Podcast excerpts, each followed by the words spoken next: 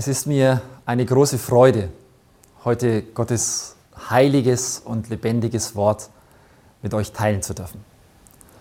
Und bevor wir dieses heilige Wort Gottes öffnen, möchte ich euch einladen zu einem Gebet. Lieber himmlischer Vater, hab du Lob und Dank, dass du uns dein Wort gegeben hast. Ein lebendiges Wort, das uns verändert, das an unserem Herzen wirkt. Und lieber Vater, bitte wirke du auch jetzt durch dein Wort an unserem Herzen. Schenke du uns deinen Heiligen Geist nach deiner Verheißung und lass jeden Einzelnen verstehen, was du ihm sagen möchtest durch dein Wort und zieh du jeden Einzelnen näher zu dir. Halte alle Störungen fern und segne uns nach deiner Verheißung. Und wir danken es dir in Jesu Namen. Amen. In der heutigen Predigt möchte ich einen besonderen Glaubensmann mit euch betrachten. Jemanden, der in Gottes Wort als Vater aller, die da glauben und als Freund Gottes bezeichnet wird. Viele von euch wissen wahrscheinlich schon, um wen es geht. Es geht um Abraham. In dem wunderbaren Buch Patriarchen und Propheten lesen wir über Abraham. Gott hatte Abraham zum Vater der Gläubigen berufen. Sein Leben sollte für spätere Geschlechter beispielgebend sein. Gott gibt uns in seinem Wort viele Einblicke in das Leben von Abraham, weil wir an seinem Leben sehr viel für unser eigenes Leben lernen können. Ich wurde durch die Ausarbeitung dieser Predigt über Abraham reich gesegnet. Und ich hoffe und bete, dass auch ihr dadurch reich gesegnet werdet. Heute wollen wir uns auf den Anfang der Geschichte von Abraham konzentrieren. Was ist denn die erste in der Bibel erwähnte Glaubenstat von Abraham? Es ist der Auszug aus seinem Vaterland. Lasst uns 1. Mose Kapitel 11 aufschlagen und dort Vers 27 miteinander lesen. Dort wird Abraham das erste Mal in der Bibel erwähnt. 1. Mose 11, Vers 27. Dies ist das Geschlecht Terachs. Terach zeugte Abraham, Nahor und Haran. Und Haran zeugte Lot. Haran aber starb vor seinem Vater Terach in seinem Vaterland zu Ur in Chaldea. Damals hieß Abraham noch Abraham. Gott hat seinen Namen später geändert. Ich komme darauf nochmal zurück. Der Einfachheit halber werde ich ihn aber meist Abraham nennen. Ur, Abrahams Vaterland, lag in Chaldea. Es war babylonisches Gebiet. Babylon war damals wie das Zentrum der Welt. Abraham ist also in Babylon aufgewachsen, mitten in der Welt. Trifft das in einem gewissen Sinn nicht auf jeden von uns zu? Lasst uns weiterlesen in 1. Mose 11, Vers 31. Da nahm Terach seinen Sohn Abraham und Lot, den Sohn seines Sohnes Haran und seine Schwiegertochter Sarai, die Frau seines Sohnes Abraham, und führte sie aus Ur in Chaldea, um ins Land Kanaan zu ziehen. Und sie kamen nach Haran und wohnten dort. Und Terach wurde 205 Jahre alt und starb in Haran. Hier erfahren wir vom Auszug Abrahams mit seiner Familie aus Ur. Aber warum sind sie eigentlich ausgezogen aus Ur? Der Grund ist nicht, wie man vermuten könnte, Abrahams Vater Terach, der sich zum Auszug entschlossen und seine Familie mitgenommen hat. Den Grund erfahren wir an einer anderen Stelle in der Bibel, nämlich im Neuen Testament. In Apostelgeschichte 7, Vers 2 bis 4 heißt es, er, Stephanus, aber sprach, liebe Brüder und Väter, hört zu, der Gott der Herrlichkeit erschien unserem Vater Abraham, als er noch in Mesopotamien war, ehe er in Haran wohnte, und sprach zu ihm, Geh aus deinem Land und von deiner Verwandtschaft und zieh in das Land, das ich dir zeigen will. Da ging er aus dem Land der Chaldäer und wohnte in Haran. Und als sein Vater gestorben war, brachte Gott ihn von dort herüber in dies Land, in dem ihr nun wohnt. Gott hat Abraham gerufen, aus Ur auszuziehen. Das war der Grund, warum sie ausgezogen sind. Abrahams Vater samt Familie hatten sich entschlossen, mitzuziehen. Was war denn das Ziel ihrer Reise? Dies haben wir in 1. Mose 11 schon gelesen. Das Ziel war das gelobte Land Kanaan. Jetzt ist es ganz interessant. Ist Abraham mit seiner Familie nach Kanaan gekommen? Nein, sie sind nur bis Haran gekommen. Ich möchte euch, um diesen Auszug Abrahams aus seinem Vaterland noch besser zeigen zu können, eine Karte aus meiner Studienbibel zeigen. Die ist hinten in der Studienbibel enthalten und ich habe euch ein Bild davon gemacht, wo dieser Auszug Abrahams aus seinem Vaterland gekennzeichnet ist. Und ihr seht dort drei Bereiche. Das ist einmal der gelbe Bereich, ein roter Bereich und ein blauer Bereich. Und ganz links unten bei diesem gelben Bereich, da findet ihr Abrahams Geburtsstadt Ur. Und ihr seht diese roten Pfeile, die den Auszug Abrahams anzeigen von Ur weg hin bis Kanaan. Kanaan ist, beginnt dort, wo das blaue Gebiet beginnt und dort, wo das blaue und rote Gebiet sich überschwappen, liegt Kadesh Barnea, also die Grenze zu Kanaan.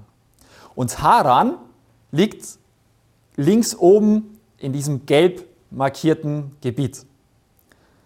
Und ganz links unten seht ihr auch, wo man die Entfernung messen kann. Also so von Ur bis Kanaan, es waren schätzungsweise so 800 bis 1000 Kilometer. Und bis Haran ist so, der, so die Hälfte des Weges. Also sie sind ausgezogen aus Ur, sind dann aber auf der Hälfte des Weges stehen geblieben. Und nicht nach Kanaan gekommen. Sie sind sesshaft geworden in Haran. Interessanter Punkt. Ich komme noch mal kurz darauf zurück.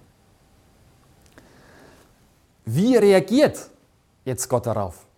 Er hat ihnen ja gesagt, wo sie hinziehen sollen. Und jetzt sind sie in Haran stehen geblieben. Aus Gnade ruft er Abraham noch einmal. Gott hat seinen Plan zum Besten von Abraham nicht aufgegeben. Gehen wir nun zu 1. Mose Kapitel 12 und dort die Verse 1 bis 3. 1. Mose 12, die Verse 1 bis 3. Dort heißt es, und der Herr sprach zu Abraham, geh aus deinem Vaterland und von deiner Verwandtschaft und aus deines Vaters Hause in ein Land, das ich dir zeigen will. Und ich will dich zum großen Volk machen und will dich segnen und dir einen großen Namen machen. Und du sollst ein Segen sein. Ich will segnen, die dich segnen, und verfluchen, die dich verfluchen. Und in dir sollen gesegnet werden alle Geschlechter auf Erden. Ein interessanter Punkt, der im Deutschen nicht ersichtlich ist.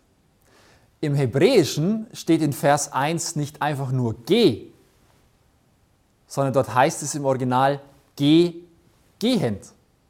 Also hör nicht auf zu gehen. Bleib nicht stehen auf dem guten Weg, den ich dich führen möchte. Und wer gut aufgepasst hat, dem ist vielleicht aufgefallen, dass der zweite Ruf Gottes an Abraham hier in 1. Mose 12, Vers 1 sehr ähnlich ist zu dem ersten Ruf in Apostelgeschichte 7. Aber er ist nicht identisch. Beim ersten Ruf sagt Gott, geh aus deinem Land und von deiner Verwandtschaft und zieh in das Land, das ich dir zeigen will. Beim zweiten Ruf, geh aus deinem Vaterland und von deiner Verwandtschaft und aus deines Vaters Hause in ein Land, das ich dir zeigen will. Beim zweiten Ruf erwähnt Gott neben der Verwandtschaft explizit noch das Haus von Abrahams Vater, das er verlassen soll. Hier gibt uns Gottes Wort einen Hinweis, dass anscheinend etwas nicht ganz stimmte mit Abrahams Verwandtschaft und ganz besonders mit seinem Vaterhaus. An einer anderen Stelle erfahren wir auch den Grund für diese Aussage Gottes. In Josua Kapitel 24 lesen wir ab Vers 1. Josua versammelte alle Stämme Israels nach Sichem und berief die Ältesten von Israel, seine Obersten, Richter und Amtleute. Und als sie vor Gott getreten waren, sprach er zum ganzen Volk. So spricht der Herr, der Gott Israels. Eure Väter wohnten vor Zeiten jenseits des Euphratstroms. Terach, Abrahams und Nahors Vater, und jetzt hier kommt es, und dienten anderen Göttern.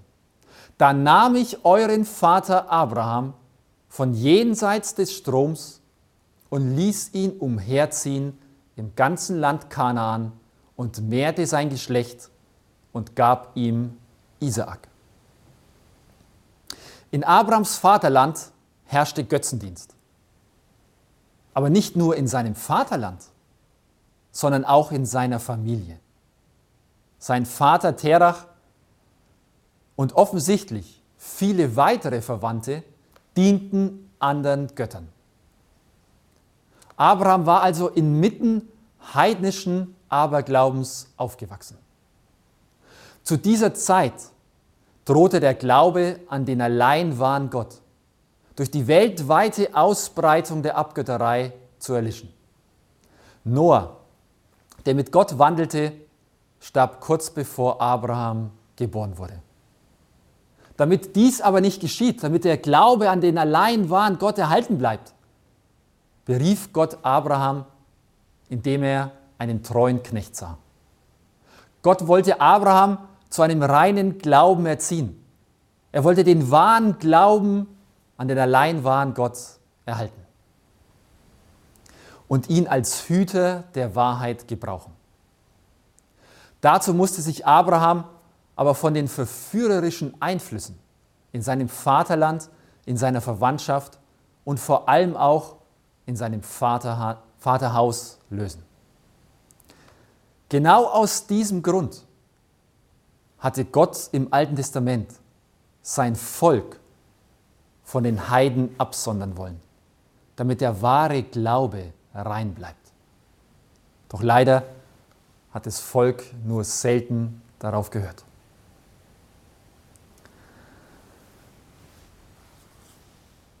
Der Auszug war keine Kleinigkeit. Der längere Stopp in Haran auf dem Weg von Ur nach Kanaan lag wohl vor allem an Abrahams Verwandtschaft. Wir lesen den Patriarchen und Propheten, sie hingen nicht nur an ihren Götzen, sondern sie hingen auch an ihrer Heimat. Wie erwähnt, es war keine Kleinigkeit, was Abraham da tun sollte.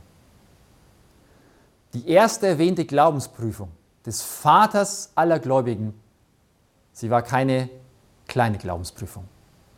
Ganz und gar nicht. Abraham sollte sein Vaterland, seine gewohnte Umgebung verlassen. Seine ganze Verwandtschaft sollte er zurücklassen.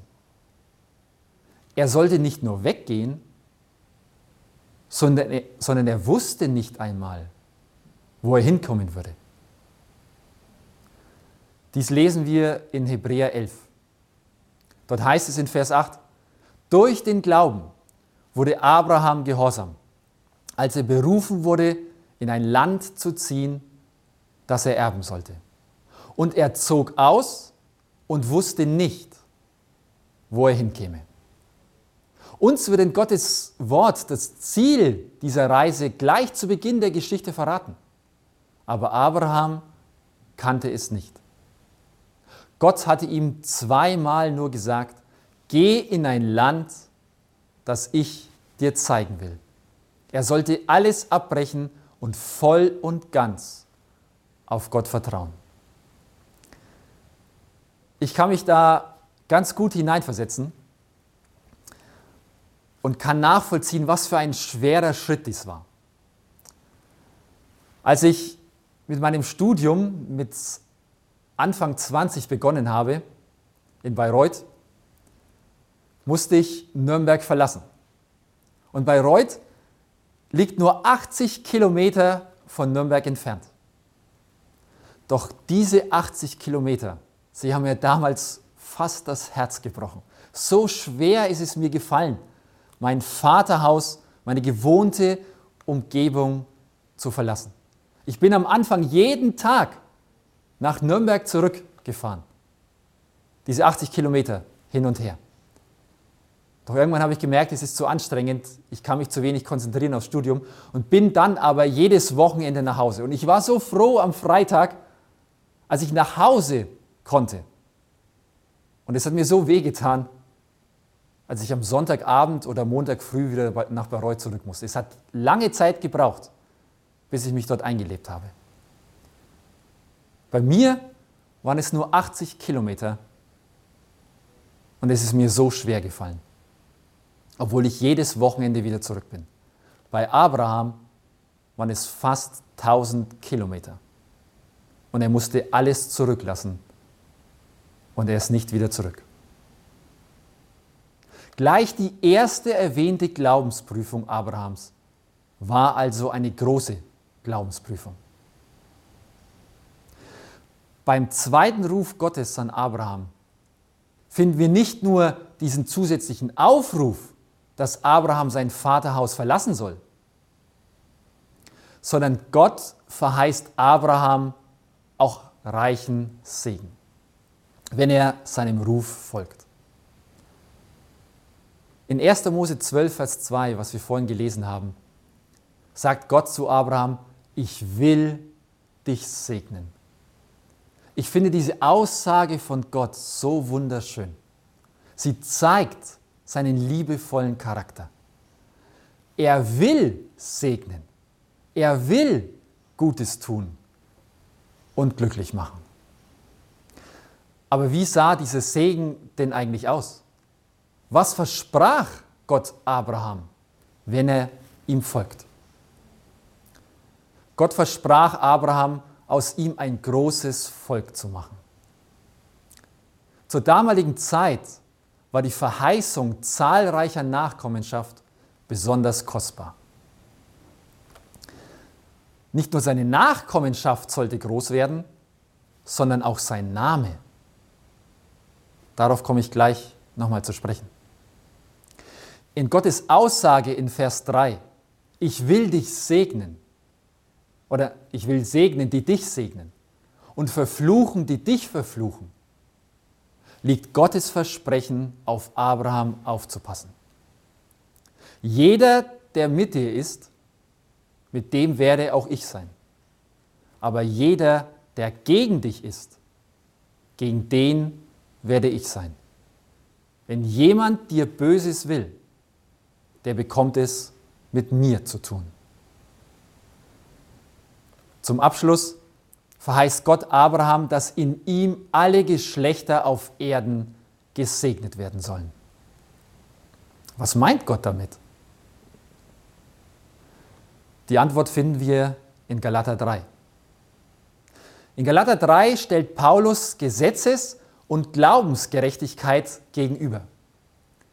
Und er erklärt, dass niemand durch das Gesetz vor Gott gerecht wird, sondern der Gerechte wird aus Glauben leben.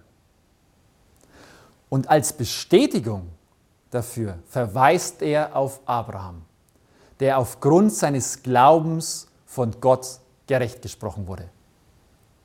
Paulus greift diese Verheißung Gottes an Abraham hier in 1. Mose 12, Vers 3 auf. In dir sollen gesegnet werden alle Geschlechter auf Erden. Und er erklärt, dass jeder, der Gott glaubt, ein Kind Abrahams ist und wie sein Glaubensvater Abraham durch den Glauben von Gott gerecht gesprochen wird. Zudem wird der Gläubige an demselben Segen Anteil bekommen. In Galater 3, in Vers 14, sagt uns Paulus auch, durch wen der Segen Abrahams zu allen Gläubigen kommt. Durch Jesus Christus. In dieser Verheißung ist also das Evangelium enthalten. Aus Abrahams Same aus seinem Geschlecht sollte der Erlöser der Welt kommen. Jesus Christus. Was für wunderbare und große Verheißungen. Abraham sollte aber nicht nur einen Segen erhalten, sondern er sollte auch selbst ein Segen sein. Wie hat Abraham auf den Ruf Gottes reagiert? Wir haben ja schon im Hebräerbrief gelesen, dass Abraham gehorcht hat. Aber lasst uns mal den Anfang von 1. Mose 12, Vers 4 lesen. Dort heißt es, da zog Abraham aus, wie der Herr zu ihm gesagt hatte. Beachtet, hier steht nicht, da überlegte Abraham noch einige Tage oder da diskutierte Abraham erst einmal mit Gott und stellte ihm viele Fragen sondern es heißt einfach nur, da zog Abraham aus. Auch wenn Abraham wohl die Tragweite all dieser kostbaren göttlichen Verheißungen zu diesem Zeitpunkt noch nicht vollkommen verstanden hat, ist er ohne Diskussion losgezogen in ein fremdes Land. Abraham hat Gott vertraut und geglaubt. In Hebräer 11, Vers 1 wird uns gesagt, was Glaube bedeutet. Es ist aber der Glaube eine feste Zuversicht auf das, was man hofft und ein Nicht-Zweifeln an dem, was man nicht sieht. Genau das trifft auf Abraham zu, den Vater der Gläubigen. Und in dem wunderbaren Buch Patriarchen und Propheten heißt es dazu, sein, also Abrahams, widerspruchsloser Gehorsam gehört zu den auffallendsten Glaubenszeugnissen in der ganzen Bibel. In der ganzen Bibel. Es war keine leichte Prüfung, die Gott Abraham auferlegte. Kein geringes Opfer, das er von ihm forderte. Starke Bande fesselten ihn an Heimat und Verwandte. Aber er zögerte nicht und folgte dem Ruf. Er stellte auch keine Fragen über das Land der Verheißung, ob der Boden fruchtbar und das Klima gesund sei, ob es landschaftlich schön läge und Möglichkeiten böte, reich zu werden. Gott hatte gesprochen und sein Diener gehorchte. Und jetzt kommt ein Vers oder ein, ein, ein Satz, den ich so schön finde. Für ihn war der liebste Ort auf Erden der, wo Gott ihn haben wollte. Für ihn war der liebste Ort auf Erden der, wo Gott ihn haben wollte. Ich wünschte, ich hätte auch solch einen Glauben, solch ein Vertrauen wie Abraham. Wie wir in der Bibel erkennen können, hält Gott all seine segensreichen Versprechen, die er Abraham gegeben hat. Gott ist treu und er hält, was er verspricht. Immer, ausnahmslos, auch in deinem Leben. Auf ein Versprechen Gottes möchte ich noch näher eingehen, welches ich sehr interessant finde. Nämlich das Versprechen, dass Gott Abrahams Name groß machen will. Auf den ersten Blick ein sehr ungewöhnliches Versprechen. Denn Gott sagt nicht, ich will meinen Namen groß machen.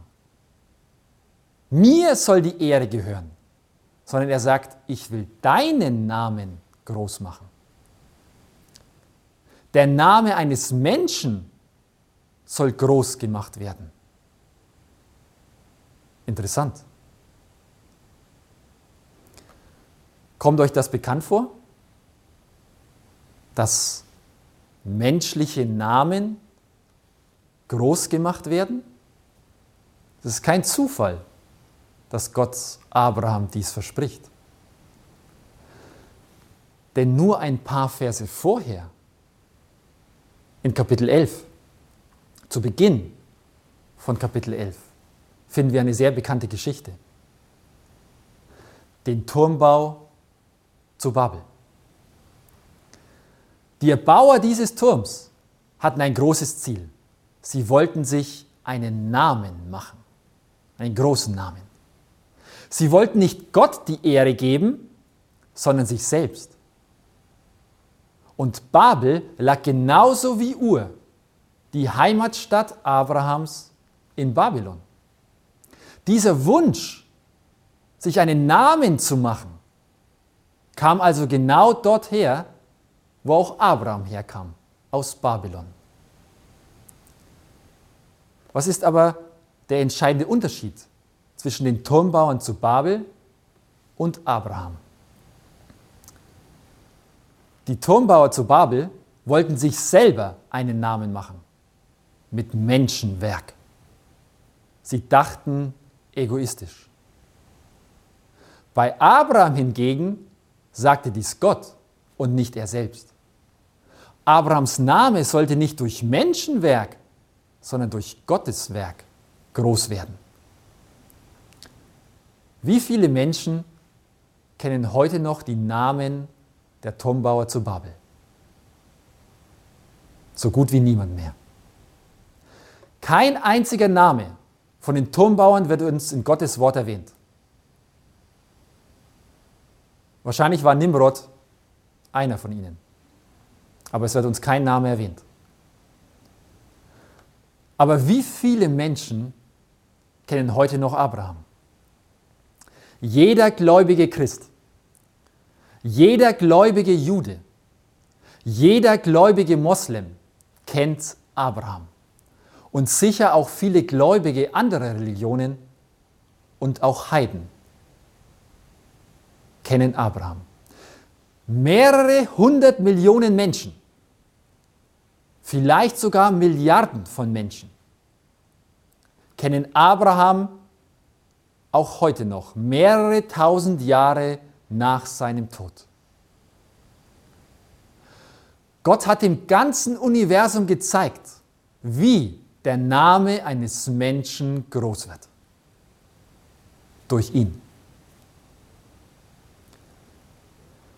Wenn wir uns selbst einen Namen machen möchten, dann werden unsere egoistischen Pläne in der Regel scheitern. Wie bei den Turmbauern zu Babel. Wenn aber Gott uns einen Namen machen möchte, dann wird dies mit Sicherheit auch gelingen, sofern wir ihn lassen. Auch heute noch gibt es viele babylonische Turmbauer, die ihren Namen groß machen möchten. Leider auch in der Gemeinde. Dieser egoistische Weg führt aber nicht zum Segen, sondern er führt zum Fluch. Dieser egoistische Weg führt nicht zum ewigen Leben, sondern letztendlich zum ewigen Tod. In dem bekannten Gleichnis vom Pharisäer und Zöllner in Lukas, in Lukas 18 sagt Jesus uns deutlich in Vers 14, wer sich selbst erhöht, der wird erniedrigt werden. Und wer sich selbst erniedrigt, der wird erhöht werden. Abraham hat in seinem Leben nicht alles richtig gemacht. Bei weitem nicht. Doch er hat sich immer wieder erniedrigt und gedemütigt unter Gottes Willen. Das war der Schlüssel, dass sein Name von Gott groß gemacht wurde. Ihr Lieben, um hoch hinauszukommen in den Himmel, müssen wir tief hinunter, auf die Knie vor das Kreuz Christi. Und im Geist der Weissagung lesen wir, dass dies der höchste Ort auf Erden ist, den ein Mensch erreichen kann. Auf seinen Knien vor dem Kreuz Christi. Wenn dein Name in Ewigkeit bestehen bleiben soll,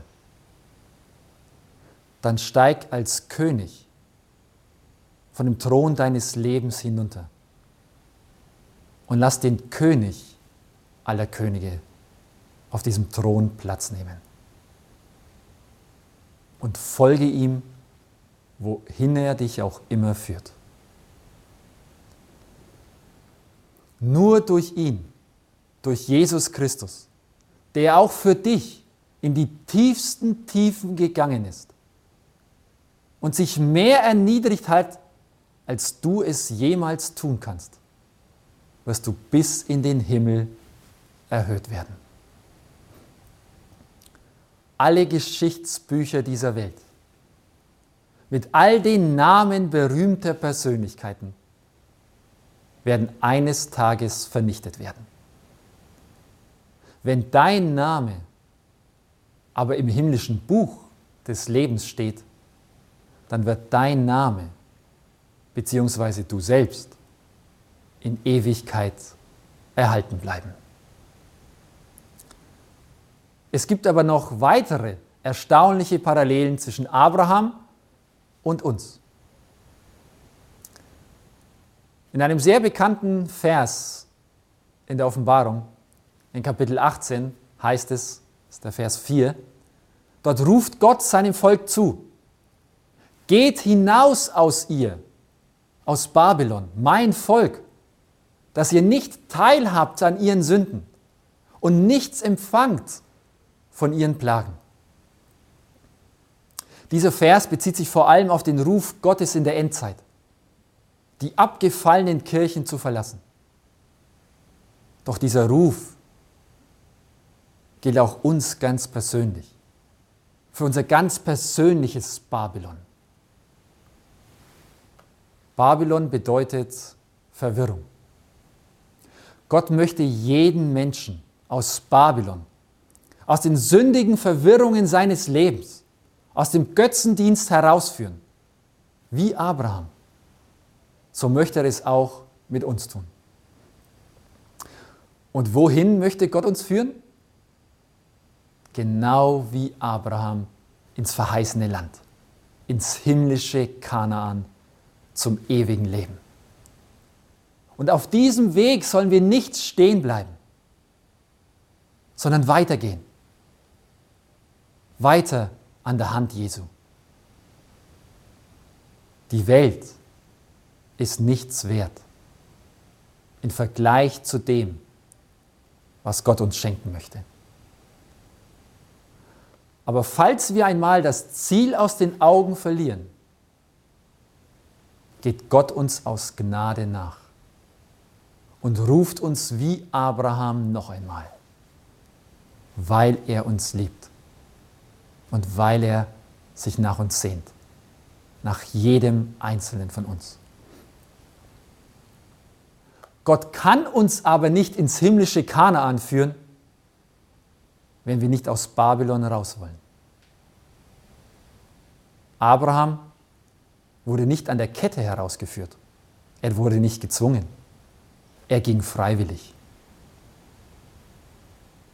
Wir spielen mit unserem ewigen Leben, wenn wir nicht auf Gottes liebevollen Gnadenruf hören. Noch eine schöne Parallele. Zu Beginn hatte ich ja erwähnt, dass Abraham einen neuen Namen von Gott bekommen hat. Von Abraham hin zu Abraham. Jetzt der Name steht in der Bibel auch für den Charakter. Nicht nur Abrahams Name sollte groß gemacht werden, sondern vor allem sein Charakter. Vor allem sein Charakter. Mehr und mehr verwandelt in Gottes Bild. Und es ist ganz interessant. Nicht Abrahams Name aus Babylon hatte Bestand, also Abraham, sondern sein Name aus Kanaan hat Bestand, Abraham. Wisst ihr, dass jeder Gläubige im Himmel einen neuen Namen haben wird? Das finden wir in Offenbarung 2, Vers 17. Jeder Gläubige. Mit unserem alten babylonischen Namen, also unserem alten babylonischen Charakter, voller Götzendienst, ist im himmlischen Kanaan kein Platz für uns. Wie bei Abraham muss unser Name, unser Charakter von Gott verändert werden. Und auch wir sind auf dem Weg ins verheißene Land nicht alleine. Jesus hat uns versprochen, alle Tage bei uns zu sein, bis ans Ende der Welt. Und Paulus sagt uns deutlich in Römer 8, Vers 31, ist Gott für uns, wer kann wider uns sein? Wenn wir Gottes Ruf heraus aus Babylon folgen und ihm vertrauen, wird dies nicht ohne Segen bleiben. Es wird sicherlich nicht ohne Segen bleiben. Denn in Jeremia Kapitel 17, Vers 7 verspricht uns Gott, ich segne jeden, jeden, der seine Hoffnung auf mich, den Herrn, setzt und mir ganz vertraut. Was für eine wunderschöne Verheißung. Ich segne jeden, der seine Hoffnung auf mich, den Herrn, setzt und mir ganz vertraut. Das, was Gott zu Abraham gesagt hat, das sagt er auch zu uns ich will dich segnen, mein Kind. Gott liebt es, uns zu segnen und glücklich zu machen. Und so wie Abraham ein Segen für andere sein sollte, so soll es auch mit uns sein. Jesus möchte uns zu einem Licht in dieser dunklen Welt machen, zum Salz der Erde. Jesus möchte uns seine Liebe schenken um diese süße Liebe anderen weiterzugeben. Und ich bin sogar davon überzeugt, dass Gott auch uns viele Nachkommen schenken möchte. Ich persönlich habe keine Kinder und ich werde wahrscheinlich auch keine haben.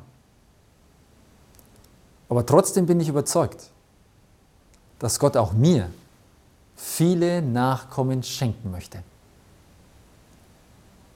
nämlich geistliche Nachkommen. Also Menschen, die wir zu Jesus führen, denen wir von Jesu Liebe erzählen, deren Herz erwärmt wird von dieser Liebe und sie selber zu Jesus gehen. Geistliche Nachkommenschaft.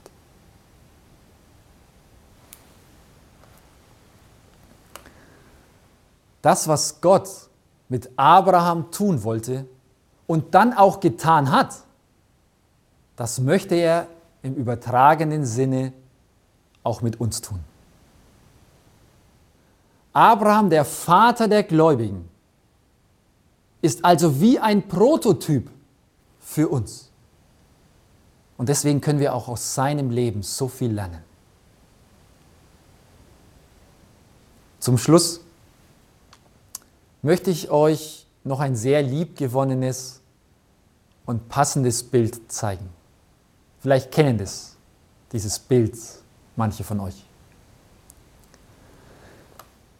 Ihr seht hier auf diesem Bild Jesus Christus, der vor einem kleinen Mädchen kniet. Und dieses kleine Mädchen hat einen kleinen Teddy in den Händen. Und Jesus möchte diesen kleinen Teddybären haben und sagt zu dem kleinen Mädchen, vertraue mir. Und dieses kleine Mädchen sagt, aber ich liebe es, Gott. Wir sehen den großen Teddy hinter Jesu Rücken, aber dieses kleine Mädchen sieht ihn nicht. Jesus möchte, dass sie diesen kleinen Teddybären freiwillig hergibt.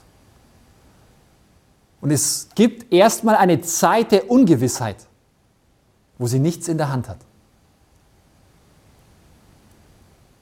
Aber genauso wie in diesem Bild ist es bei jedem Einzelnen von uns. Wenn er uns etwas wegnimmt oder etwas von uns haben möchte, bekommen wir stets etwas viel Besseres dafür zurück. Stets. Spätestens, wenn wir einmal bei ihm sind in Ewigkeit.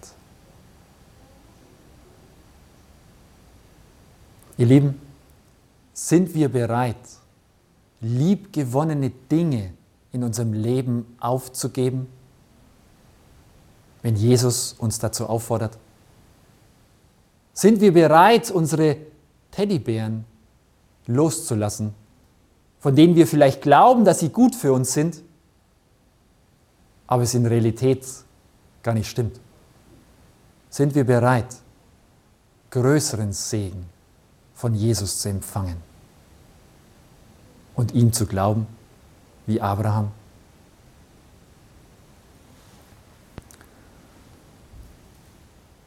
Mit allem, von dem Gott uns auffordert, dass wir es ihm geben sollen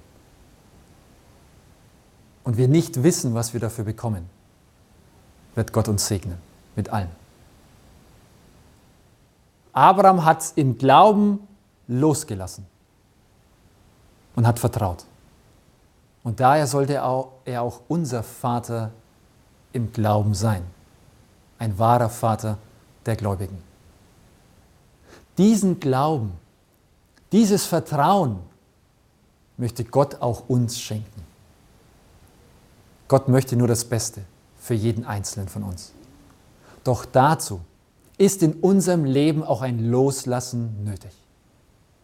Ein Geh heraus nur dann, wenn wir auf Gottes Ruf hören, werden auch sein wunderbarer Plan der Liebe und seine reichen Segnungen in unserem Leben Realität. Und ich darf zu Gottes Ehre bezeugen, ich habe noch nichts bereut, noch nichts, was ich nach Gottes Willen losgelassen habe.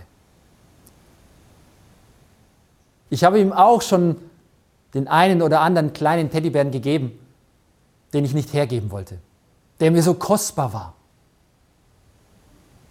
Aber wenn ich es getan habe, es hat manchmal gedauert, bis ich an diesem Punkt war, aber wenn ich es gegeben habe, hat es stets zu meinem Besten gedient. Und Gott hat mir reiche Segnungen dafür gegeben. Aus eigener Erfahrung kann ich sagen, es lohnt sich. Es lohnt sich über alle Maßen, Gottes Ruf zu folgen. Gott hat Großes mit jedem Einzelnen von uns vor. Und mögen wir doch auf seinen liebevollen Ruf nach Kanaan hören und ihm wie Abraham glauben und vertrauen. Und jegliches Babylon in unserem Leben, in unserem Herzen verlassen. Denn Gott liebt uns. Amen.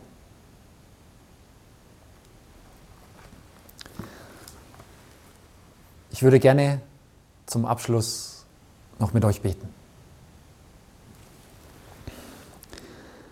Lieber himmlischer Vater, hab du Lob und Dank, dass du uns das Leben von Abraham so wunderbar überliefert hast, dass wir an diesem großen Glaubensmann lernen dürfen, was Glaube bedeutet. Und ich danke dir, lieber Vater, auch, dass du uns Abrahams Leben nicht als ein perfektes Leben darstellst, sondern dass du uns auch klar und deutlich in deinem Wort zeigst, dass Abraham auch Fehler gemacht hat, dass er dir auch in Situationen nicht vertraut hat und wie du ihm aus Liebe immer wieder nachgegangen bist. Und ich danke dir, dass Abraham immer wieder sich gedemütigt hat und dir immer wieder sein Leben neu gegeben hat. Und du seinen Namen groß machen konntest. dass du seinen Charakter groß machen konntest. Und lieber Vater, bitte lass uns lernen aus dieser Geschichte, die du auch für uns hast aufschreiben lassen, dass auch wir bereit sind, jegliches Babylon in unserem Leben zu verlassen, dass du uns diese Liebe schenkst, diesen Glauben, dieses Vertrauen zu dir denn du möchtest doch nur das Beste in allen Dingen. Und hab Lob und Dank dafür, dass du solch ein wunderbarer Gott bist. Und dass, wenn wir auch untreu sind, du uns treu bist und uns aus Gnade nachgehst und uns noch einmal rufst. Gelobt seist du, lieber Vater, in Ewigkeit. In Jesu Namen. Amen.